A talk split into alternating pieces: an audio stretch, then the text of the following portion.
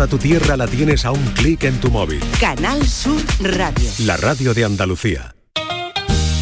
Disfruta del sabor del auténtico aceite de oliva virgen extra Capricho Andaluz y de sus prácticos envases monodosis, los únicos hechos con material reciclado. En caprichoandaluz.com descubrirás un amplio surtido de formatos y sabores monodosis. Capricho Andaluz, un pequeño gesto para un mundo mejor. El verano ya está aquí. Ahora solo queda que te depiles para poder lucir palmito en la playa. ¿A que se te ha vuelto a echar el tiempo encima y vas a hacerlo con cuchillas y afeitar o con cera? Venga, pásate a la depilación láser diodo masculina de máxima potencia de Sinbello. Pide tu primera cita con un descuento de hasta el 70% en sinbelloporláser.es. Sinbello, empresa 100% andaluza. El agua te necesita. El agua de nuestros ríos, de nuestros lagos y embalses. El agua que riega nuestros campos y alimenta nuestros animales. El agua que nos mueve y nos detiene. El agua que nos da vida cada día. Se está agotando. Ahorra más. El agua te necesita tanto como tú a ella. Sigue todos los consejos en elaguatenecesita.com. Junta de Andalucía. Únete a la revolución solar con Social Energy. Ahorra ya hasta un 90% de tu factura eléctrica y solo hasta el 31 de agosto te descontamos hasta 700 euros o si lo prefieres te regalamos un cheque en Amazon o el corte inglés. Pide tu cita en el 955 44 11 11 o socialenergy.es y aprovecha las subvenciones disponibles. La revolución solar es Social Energy. En Muebles La Negrilla diseñamos tu dormitorio juvenil según tus necesidades. En Muebles La Negrilla también hacemos sofás y armarios a medida. En Muebles La Negrilla tenemos financiación hasta 24 meses sin intereses. Ven a vernos en C30 frente a Parque Amate. Más información en muebleslanegrilla.es. ¿Tú eres el alma de la fiesta? Nosotros te decimos Let's Go Party. Let's go. En Mediamar cumplimos 24 y te invitamos a la fiesta de las mejores ofertas en la mejor tecnología. Celébralo con nosotros en tu tienda en mediamar.es y en la app. Ven a tu tienda MediaMark y llévate un aire portátil Cecotec de 1800 frigorías por 189 euros. En verano, Canal Sur Radio sigue contigo para hacerte tu verano lo más refrescante y entretenido, con una sobremesa llena de historias, entrevistas y emoción en la tarde de Canal Sur Radio, con el repaso a la actualidad de la jornada en El Mirador de Andalucía, una radio pensada para ti y para que disfrutes y vivas el verano. Tu verano en Canal Sur, la radio de Andalucía. El Mirador de Andalucía. Las noticias de la jornada, la última hora del deporte, las entrevistas de interés. La actualidad que buscas la tienes en El Mirador de Andalucía. De lunes a viernes desde las 7 de la tarde. Tu verano en Canal Sur, la radio de Andalucía. Hola, buenas tardes. Encantados de saludaros en esta redifusión en este diferido que estamos escuchando durante estos días de agosto y que dejé preparado y pertrechado con la ayuda y colaboración de Kike Iraundegui antes del verano. Eh, un placer en cualquier caso saber que estáis ahí, de eso estoy seguro, y abriendo esta ventana al tiempo de la salud en Canal Sur Radio. Vamos a seguir durante esta semana con algunas de las figuras de Andalucía que de la medicina en Andalucía, que han configurado no solo nuestra programación en momentos especiales en la programación, en Semana Santa, en Navidades, de la pasada eh, temporada, sino también eh, con algunas aportaciones que a lo largo de las próximas semanas van a ir sonando. Así que un saludo en diferido, pero siempre agradeciendo que estéis ahí a ese lado del aparato de radio. Canal Sur Podcast presenta Figuras de la Medicina Andaluza. Con Enrique Jesús Moreno. Hoy les proponemos un encuentro con un profesional que está considerado el mejor investigador en torno a los trastornos del lenguaje y que desde hace décadas trabaja en la Universidad de Málaga y más concretamente en el Centro de Investigación Médico-Sanitaria. Ha sido nombrado eh, recientemente, como les digo, el mejor científico de España en trastornos del lenguaje por el ranking de médicos expertos mundiales Expertscape. En este mismo ranking aparece como, eh, la octava, como en la octava posición entre sus homólogos europeos. Me refiero al doctor, profesor también, Marcelo Bertier Torres. Muchas gracias por estar con nosotros. Un saludo, doctor. Buenas tardes, muchas gracias. El doctor, el doctor Bertier ha sido eh, coordinador del Grupo de Estudios de Neurología de la Conducta y Demencia de la Sociedad Española de Neurología. Ha sido miembro del claustro universitario y del Consejo de Gobierno de la Universidad de Málaga. Es miembro fundador de la Sociedad Española de Sistema Nervioso Autónomo y miembro de honor de la Asociación Andaluza de Síndrome de Tourette y Trastornos Asociados desde el año 2000. Ha sido eh, galardonado además con el premio Alzheimer en 2011 en su modalidad científica por parte de la Sociedad Española de Neurología. Doctor, comenzó usted su carrera en Argentina, ¿verdad? Exactamente, sí, en Buenos Aires, sí. ¿Dónde nació? Exacto, sí, ahí he nacido, sí. Eh, ¿Cómo se interesó por la medicina en principio? Bueno, esencialmente por la influencia del padre de un compañero de estudios que era un brillante médico y que nos transmitió su entusiasmo y vocación y bueno, y así nació esta, esta vocación cuando yo tenía 16 años. Desde entonces siempre supe que quería ser médico y dedicarme al estudio del cerebro. Particularmente del cerebro, ya lo tenía definido, ¿no? Exactamente, sí. Pasó algún tiempo en Estados Unidos, ¿verdad? temporadas breves durante cuatro años, entre el año 1986 y 89, en un departamento de psiquiatría biológica en el Hospital John Hopkins, donde aprendí muchísimo sobre metodología de la investigación y en trastornos neuropsiquiátricos asociados a daño cerebral, que hoy en día nos vienen muy bien para poder aplicar estos conocimientos a las personas que vemos con trastornos del lenguaje. Eh, doctor, eh, Estados Unidos es un país siempre interesado, muy interesado en el cerebro, ¿verdad? Exactamente, sí. ¿Sí? Bueno, la década del cerebro nació en Estados Unidos. Efectivamente. Y todavía se sigue apostando por esa por esa intención de llegar, de alcanzar, de llegar al máximo en el estudio del cerebro, ¿verdad? Sin duda, las neurociencias es una disciplina, es un área importante de investigación que ocupa, yo diría, los primeros puestos eh, en, los rankings de, interés científico.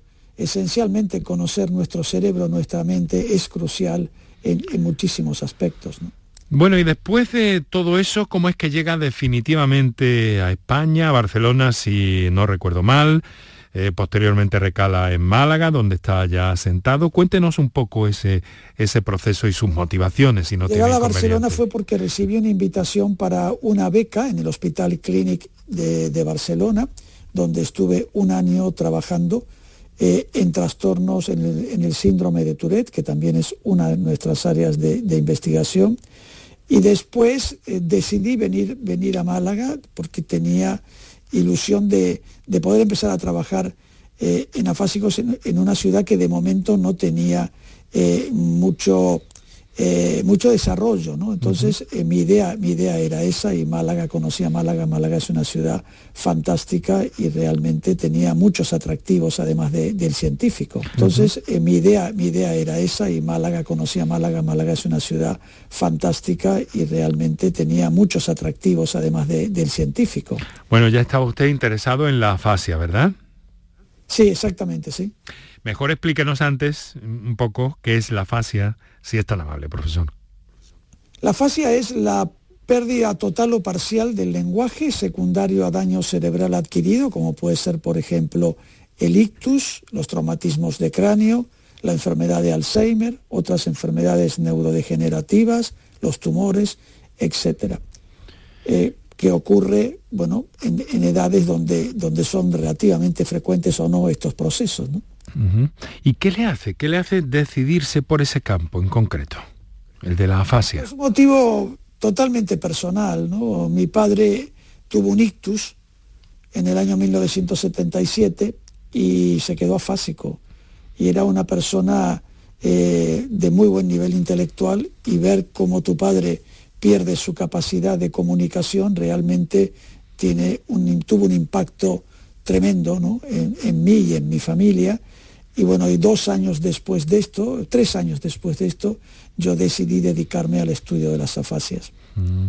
Ahora volvemos sobre este tema, que es su centro de trabajo, pero antes dígame, eh, profesor, el cerebro eh, como una entidad eh, compleja, complejísima, sin duda mm, todavía desconocida en buena parte, pero ¿estamos avanzando mm, adecuadamente en su conocimiento? Indudablemente, los seres humanos somos nuestro cerebro, nuestro cerebro es el que guía todas nuestras acciones, ¿no? por lo tanto su conocimiento es crucial y es un área de investigación muy robusta, muy importante eh, a, nivel, a nivel mundial. ¿no? Eh, no, hay, no hay duda al, al respecto y realmente conocer sus misterios es apasionante. Usted se ocupa sobre todo de mejorar las condiciones de las personas que sufren ictus o algún otro tipo de, situación de traumatismo, ha dicho craneoencefálico, les deja secuelas en el, en el lenguaje, esta es la característica que nos ha descrito ya. Eh, mm, y claro, yo me pregunto, mm, ¿qué ocurre después de un ictus? Mm, parece que en un traumatismo puede ser más, eh, más fácilmente asumible. Pero ¿qué ocurre después de un ictus? ¿Qué, ¿Qué, cosas se rompen en el cerebro que llegan, que llegan a afectar, que llegan a dejar secuelas en el lenguaje, profesor? Bueno, en el ictus lo que hay es dos posibilidades, una que es la disminución del riego cerebral porque se tape una arteria, o la otra posibilidad es que se rompa una arteria y haya una hemorragia cerebral, lo que la gente conoce como, como un derrame. Eh, si esto afecta al hemisferio cerebral izquierdo, que es el dominante para el lenguaje, eh, tenemos, la persona va a desarrollar un cuadro de afasia, ¿no? una pérdida de la producción del lenguaje, de la capacidad de comprender, de nombrar objetos, de repetir, de leer y de escribir. O sea que todo nuestro aspecto comunicativo está dañado de, de distinta intensidad, puede ser leve, moderada o grave.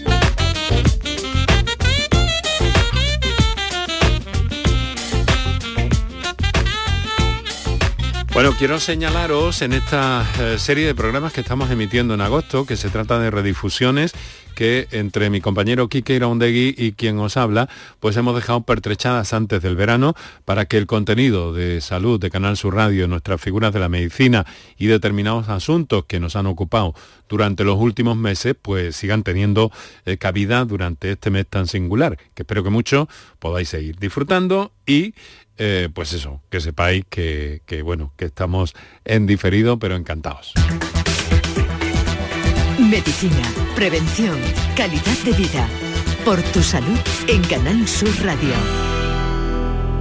Usted tiene un premio como el mejor científico en España para abordar este tipo de problemas.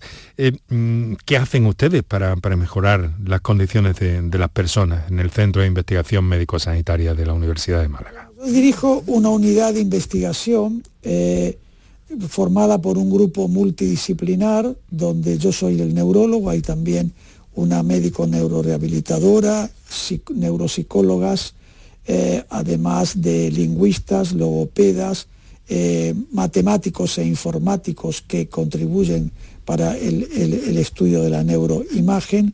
Eh, o sea, pues somos un grupo multidisciplinar. En este momento es imposible hacer investigación puntera eh, una sola persona. Se necesita un uh -huh. grupo de investigadores y que cada uno sea experto en un área de, del tema, por ejemplo, en este caso de las afasias. ¿no? Uh -huh. Y yo le puedo pedir que nos, que nos describa un poco cómo es el equipo que ha enumerado de alguna forma así con los profesionales, con las diferentes especialidades que tienen que intervenir. ¿Cómo es el equipo con el que usted trabaja eh, cada día y si es posible qué retos eh, se plantean? Como le, como le comentaba, somos un, un, un equipo multidisciplinar donde cada persona tiene una misión. ¿no? Eh, inicialmente se tuvo una entrevista con la familia de la persona afectada y con el propio paciente eh, y después se distribuye el trabajo de evaluación del lenguaje, evaluación de aspectos eh, comportamentales, calidad de vida, estado de ánimo y se hacen estudios muy sofisticados de resonancia magnética que disponemos en nuestro centro y mm. también de tomografía por emisión de positrones que nos permite ver el funcionamiento del cerebro y se planea una estrategia terapéutica, ¿no? O sea, se, o se diseña una estrategia a la carta para esa persona o se elige de estrategias que ya existen, ¿no? Y entonces el grupo de neuropsicólogas logopedas son las personas que administran este tipo de, de tratamiento. Uh -huh. También utilizamos fármacos ¿no? para esto. ¿no? Uh -huh. eh, y, eh, y, bueno, mm, esto es un poco cómo está distribuida. Nuestras evaluaciones son muy prolongadas, duran, pueden durar días, por supuesto, eh, respetando la fatigabilidad de las personas que tratamos, ¿no? Uh -huh. pero dedicamos mucho tiempo a conocer muy íntimamente los problemas que tiene la persona y encontrar estrategias que sean útiles para su recuperación. Veo que abordan estos problemas tanto con, con herramientas altamente tecnológicas como otras muy elementales, ¿no? Sí, bueno, yo diría que elemental, digamos, eh, lo, quizá lo más, lo que uno podría considerar el, el elemental, sin, sin, desprestigiar a la técnica, por supuesto, sería la logopedia, que es lo más tradicional, ¿no? Uh -huh. La entrevista vis a vis con, con la persona afásica, su evaluación y su tratamiento logopédico. Hay también otros tratamientos que llamamos tratamientos biológicos, que es la utilización de medicamentos para mejorar la actividad cerebral, para mejorar la química cerebral, re restablecer la química cerebral que se ha perdido con el ictus. Eh, y además utilizamos estimulación transcraneal, que es un método no molesto, no invasivo para la persona afásica. Y lo que estamos haciendo actualmente es combinar las tres estrategias. ¿no? Uh -huh. o sea, la logopedia, los medicamentos y la estimulación cerebral. La logopedia tiene un papel crucial. Lo que hace los fármacos y la estimulación transcraneal es preparar el cerebro para la mejor acción de la, de la logopedia. Pero de momento nada va a reemplazar la intervención personal de las logopedas con, con la persona fásica.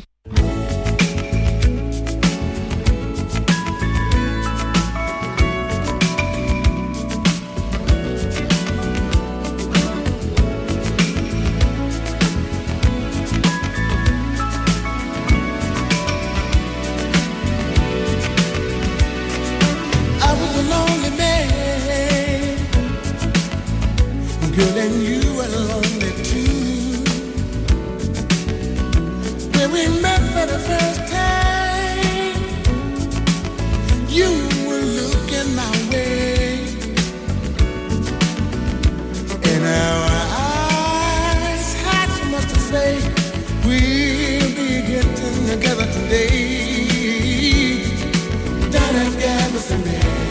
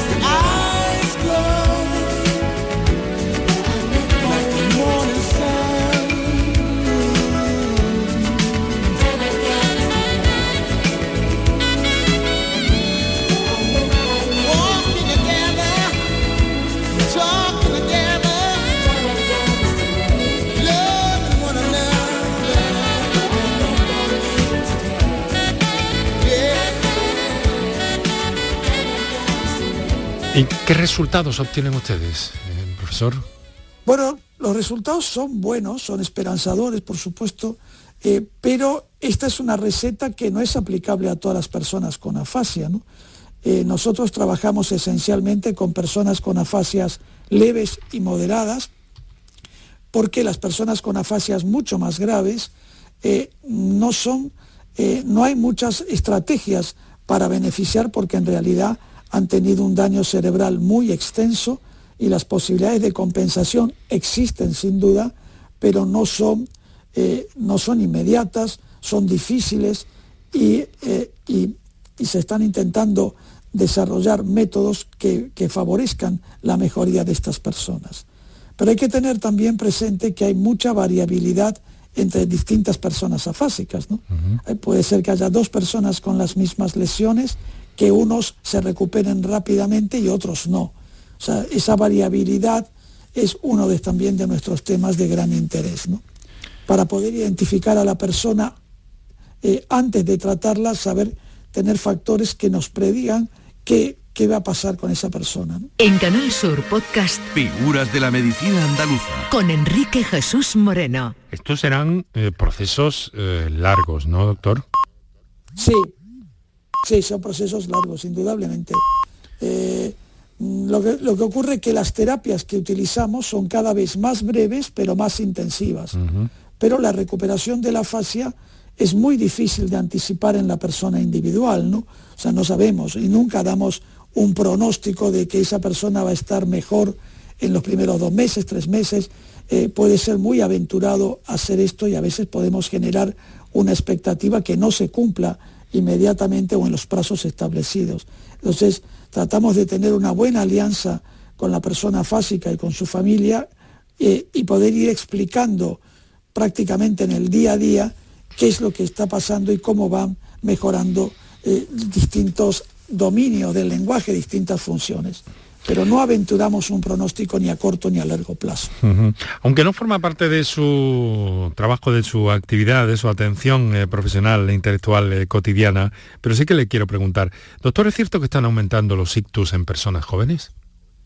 Sí, es verdad, es verdad eh, que hay, vemos personas muy jóvenes con ictus. De hecho, en nuestra unidad hemos tratado a personas de 30 años, ¿no? de 32 años, de 35, o sea, personas jóvenes, algunos que tenían malformaciones cerebrales que han sangrado y han tenido un ictus, esto siempre ocurrió, eh, y otras personas que, bueno, que tienen factores de riesgo vascular eh, y, que, y que, bueno, y que han tenido, que han tenido un ictus, ¿no? Eh, claro, es dramático tener un ictus, siempre lo es, y por supuesto que una persona joven en plena actividad, el impacto es brutal, ¿no? De, de la desconexión que causa con la sociedad, ¿no? Se habla de que los eh, determinados hábitos de vida tienen algo que ver en esta prevalencia. Indudablemente, eh, lo, lo que se llama factores de riesgo, el sedentarismo, el tabaco, el consumo de sustancias, por ejemplo, es también un factor de riesgo muy importante, aunque se utilicen de forma recreacional, ¿no?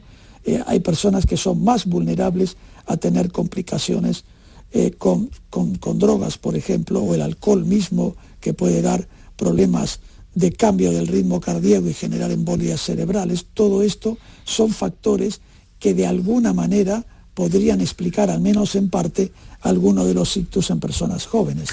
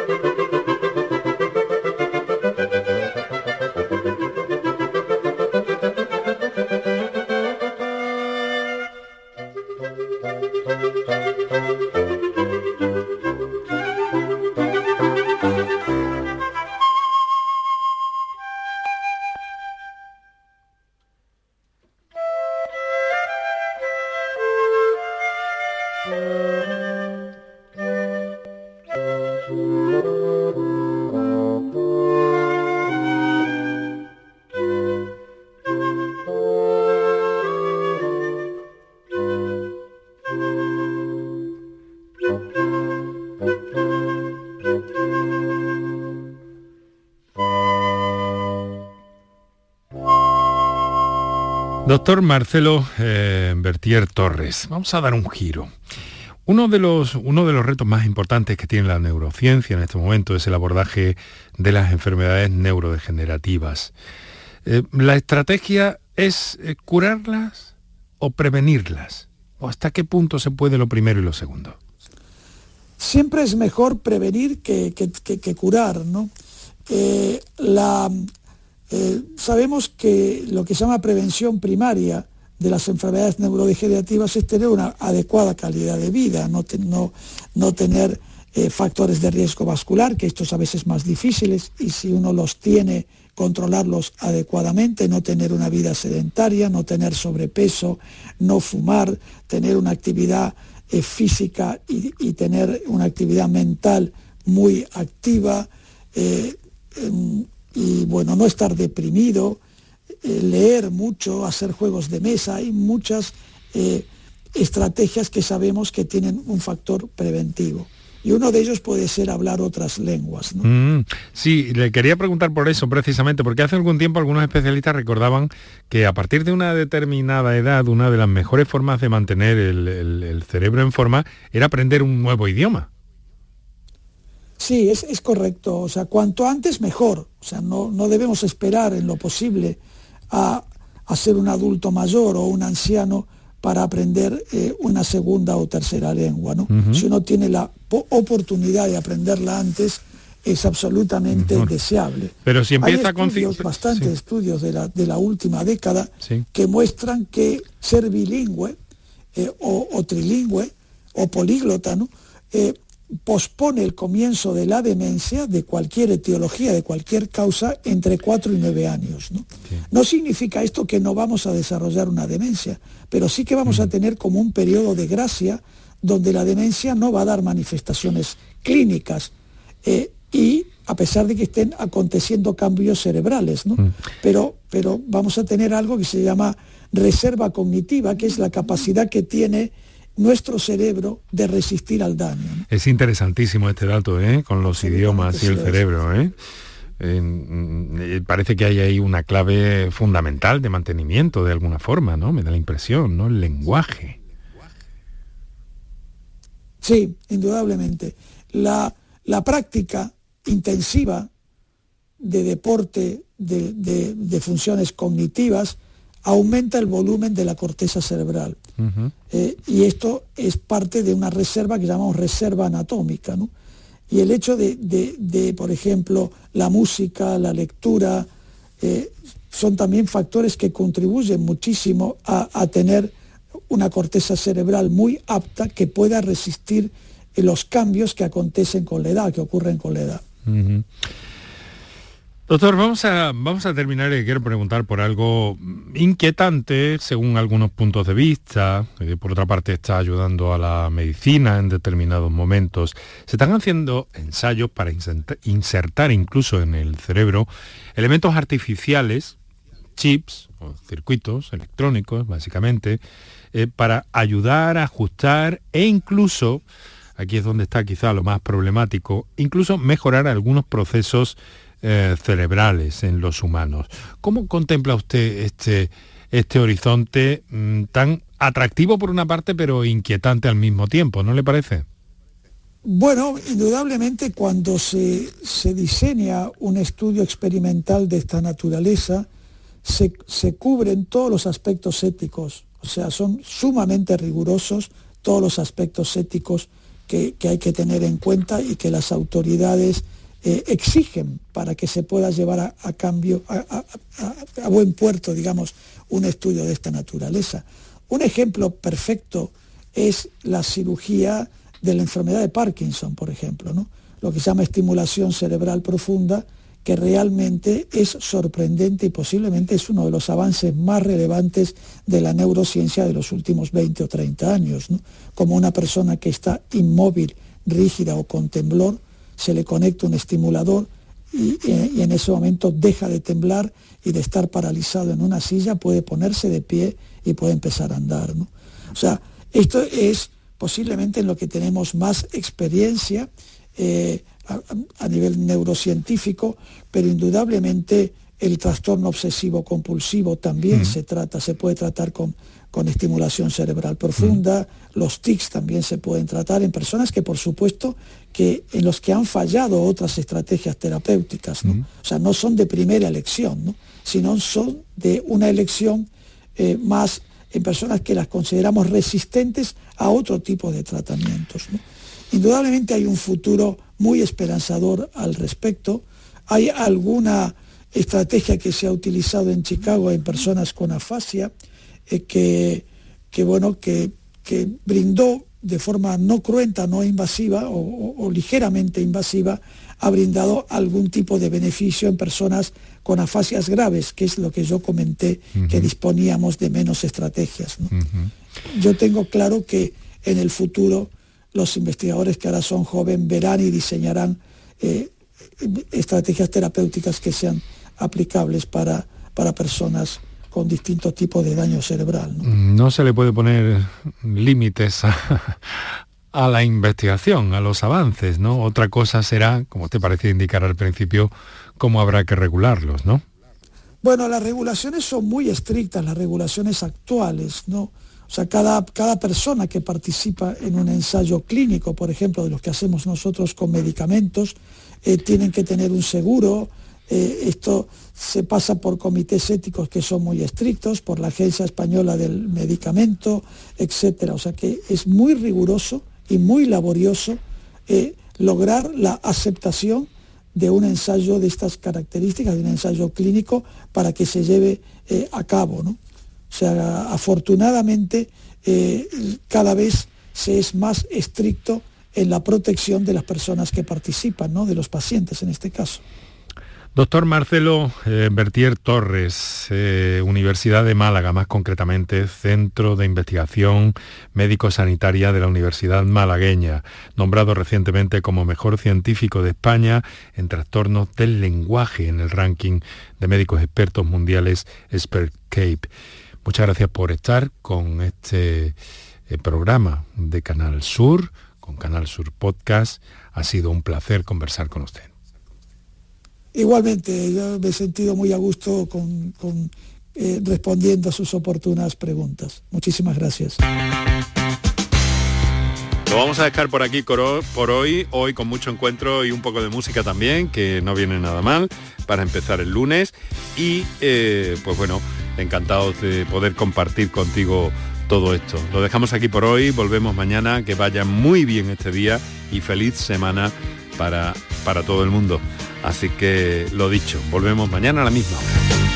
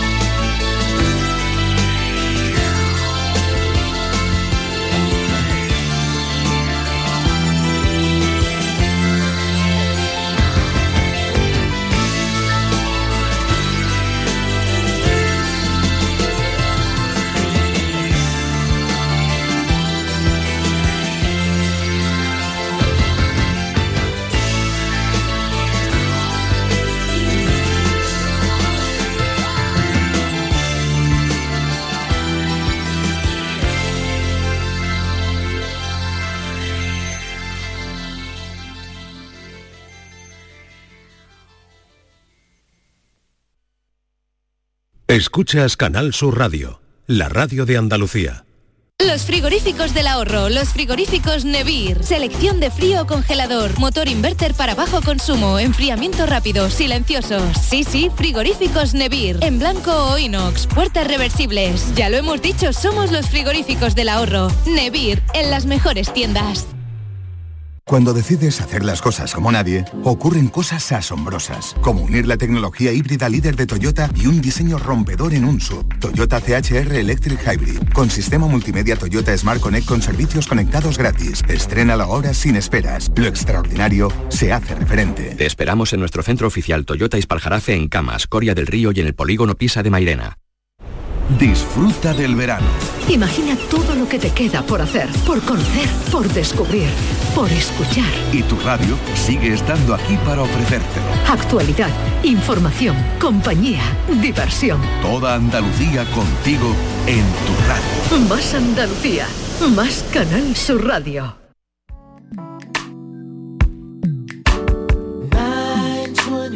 Apartment C on 6th Street. 6th Street is where I first started to sing and play the keys. Fell in love with the legacy of Martin Luther King. Oh, oh, oh, oh, on 6th Street. On 6th Street is where I said the sinner's prayer and mommy made me aware I would be somebody special. On 6th Street is where Daddy picked me up on the weekends. Took me up to North Philly to Nana's house on Blavis Street. 20 apartment C on 6th Street Mm, is where me and mommy would take a smooth walk to South Street. Have a gym steak or some Hillary's ice cream.